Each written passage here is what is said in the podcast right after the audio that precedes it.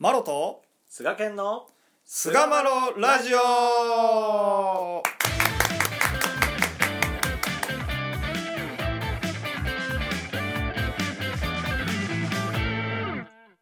さあそれでは始まりました。第333回菅マロラジオ。いいですね。はい。33です シアン。でもう一個言わへんのはいシアンですね。3が3つある意味で33って言ってんけど。はいごめんスリーあスリースリースそう。もう一個言うんかな。と はいシアンですね、まあ、前回はい。人間シアンということをまあ言ってましたけれどもね、今回はまあ神様の話を聞いてシアンというようなところですね。そうですねまあ前回は基本的にその人間思案っていうのはいらんよっていうでその根本っていうのがどこにあるのかみたいなところのお話なんかさせてもらったんですけどではまあ具体的にまあどうやって思案をさせてもらうのが神様の思いに沿ってるんかっていう点についてちょっと語り合っていきたいなっていうところですね。うん、はい。まあもう冒頭からいきなり言ってますけど神の話を聞いて思案と。これあのうん第3回菅丸ラジオやったと思うんですけど、よう覚えてんな、そんな。第3回。お前すごいな。3やから。お前やるな、あそこ、おしゃれなことするな、顔に似合わずおしゃれなことする。おっとっとっとっとっとっと。それは別に言わんでええんちゃう？あ、そうなんや。あ、そうかそうか。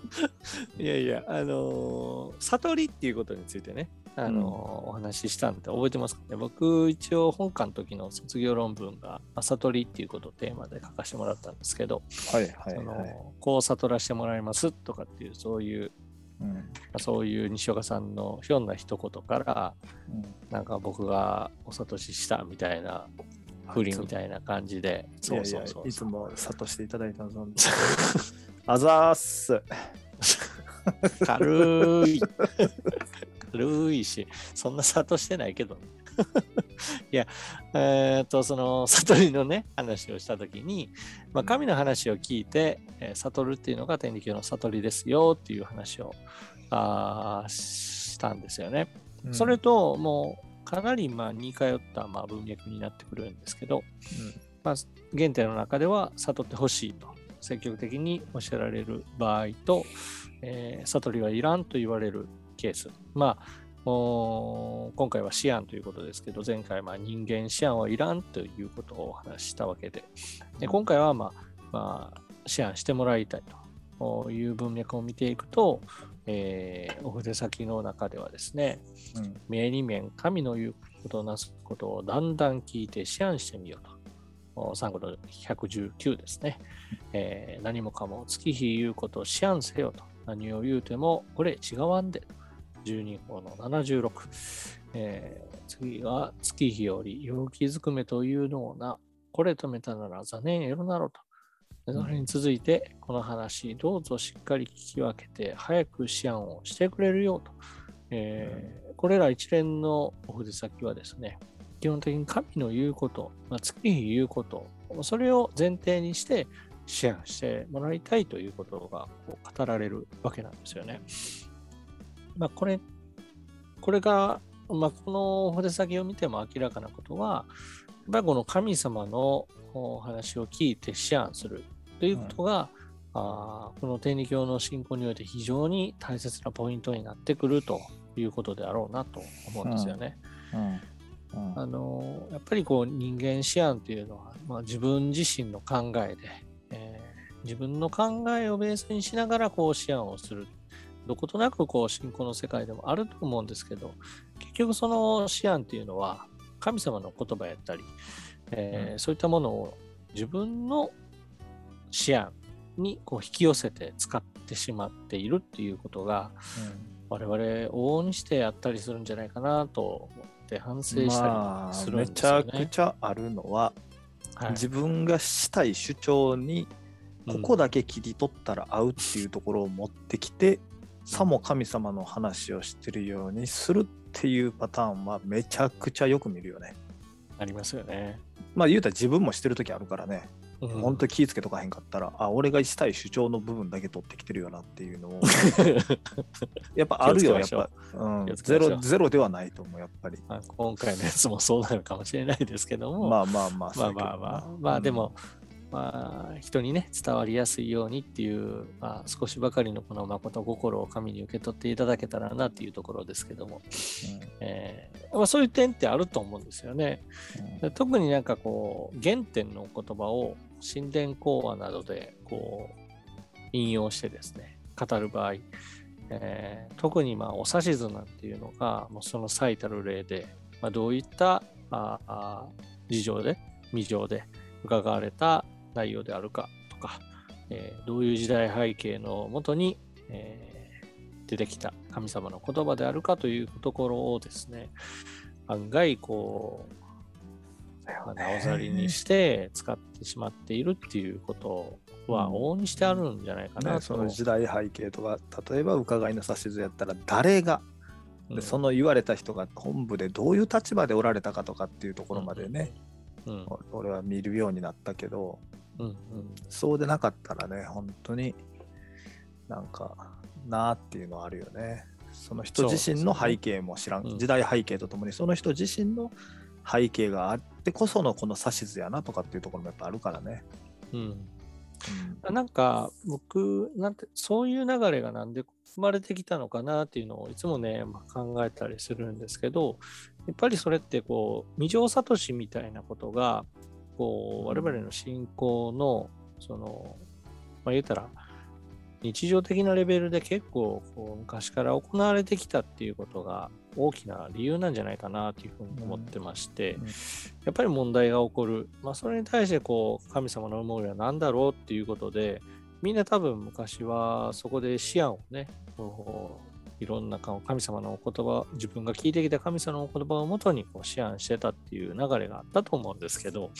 なんかもう最近はそういったものはもう本に書いてあると。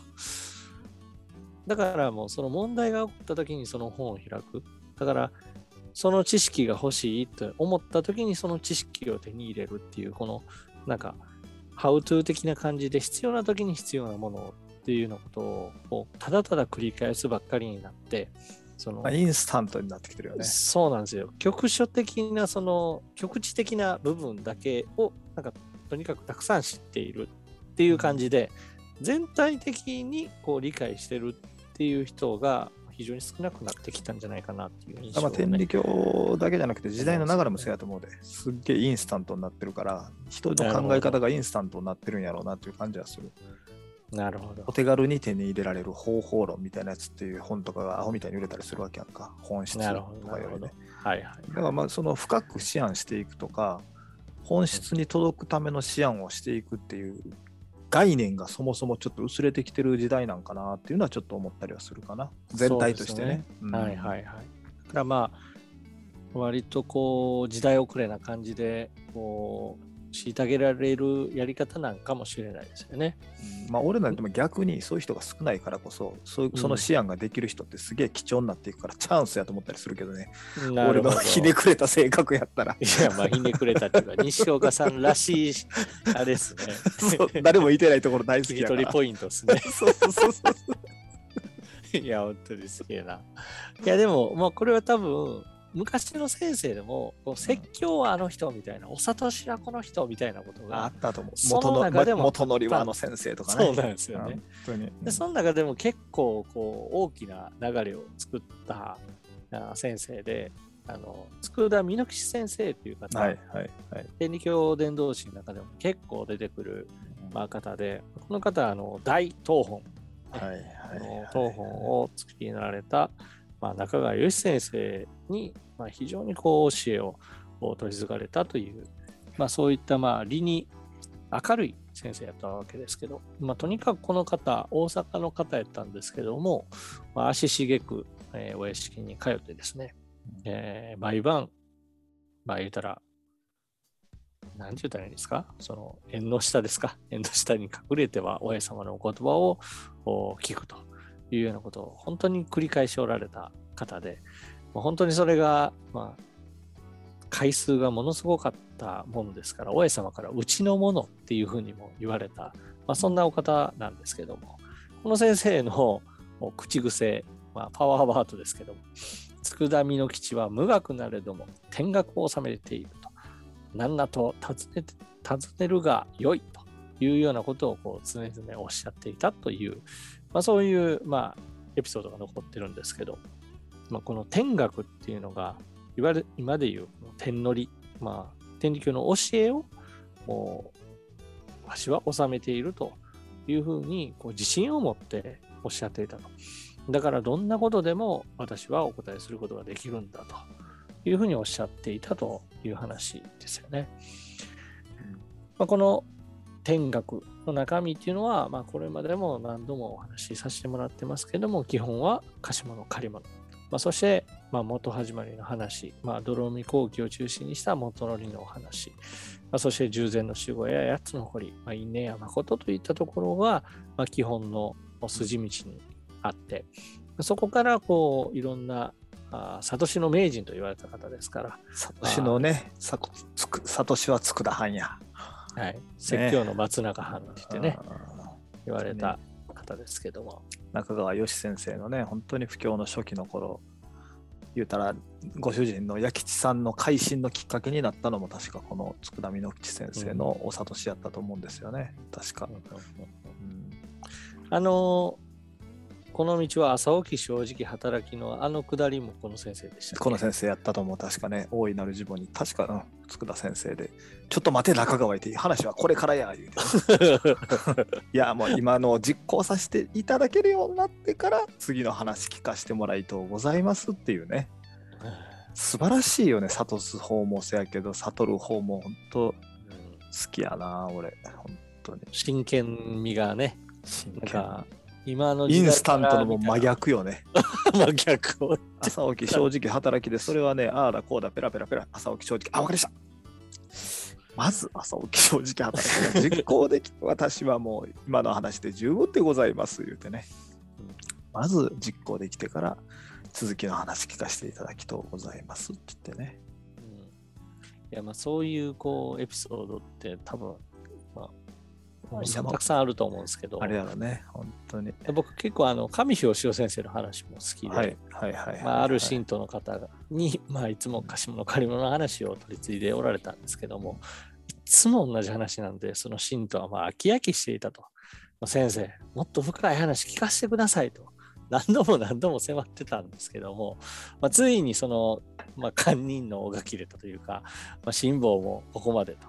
もうほんま次はあの真髄の話を聞かせてくださいということでこう迫ったんですけど、まあ、何度もまあお願いするもんですから上先生も折れてですね分かったと。じゃあ次回貸し物借り物の真髄の話をさせてもらおうじゃないかと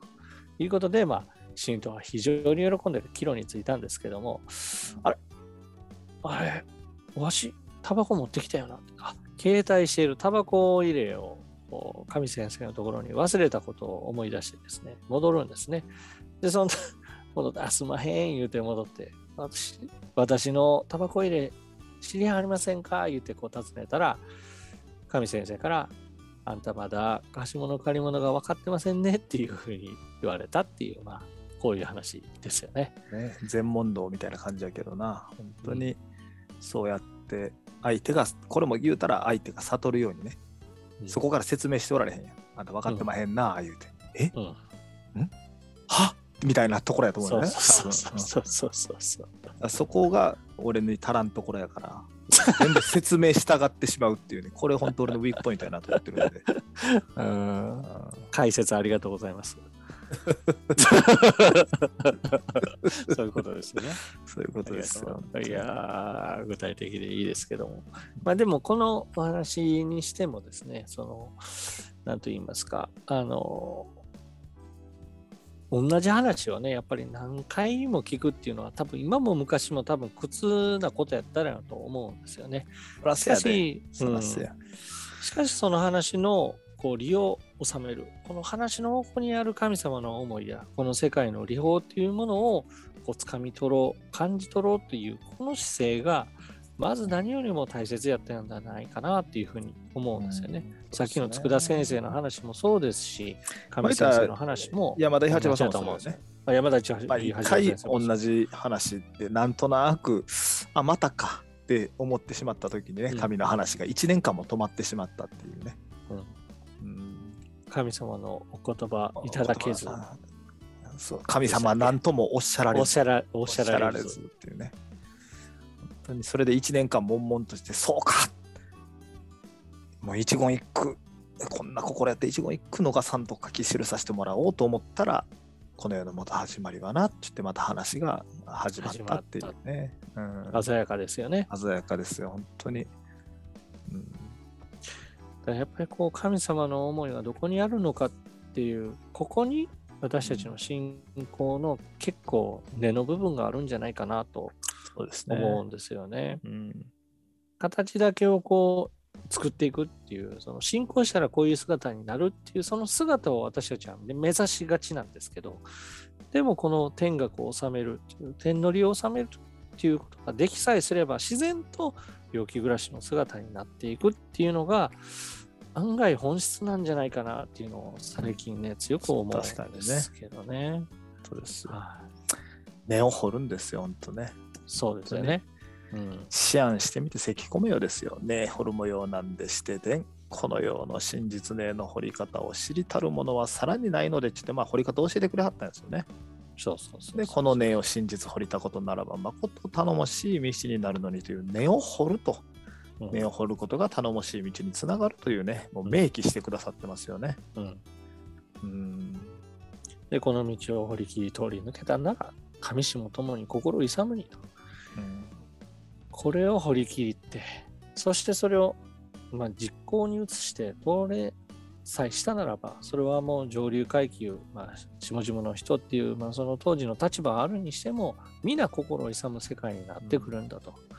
ね、これからは何でも世界一列を勇める模様ばかりするぜと。さらに続けてだんだんと何事にでも日本には知らんことはないというようにと。何もかも世界中へ教えたい。神の思惑深くあるの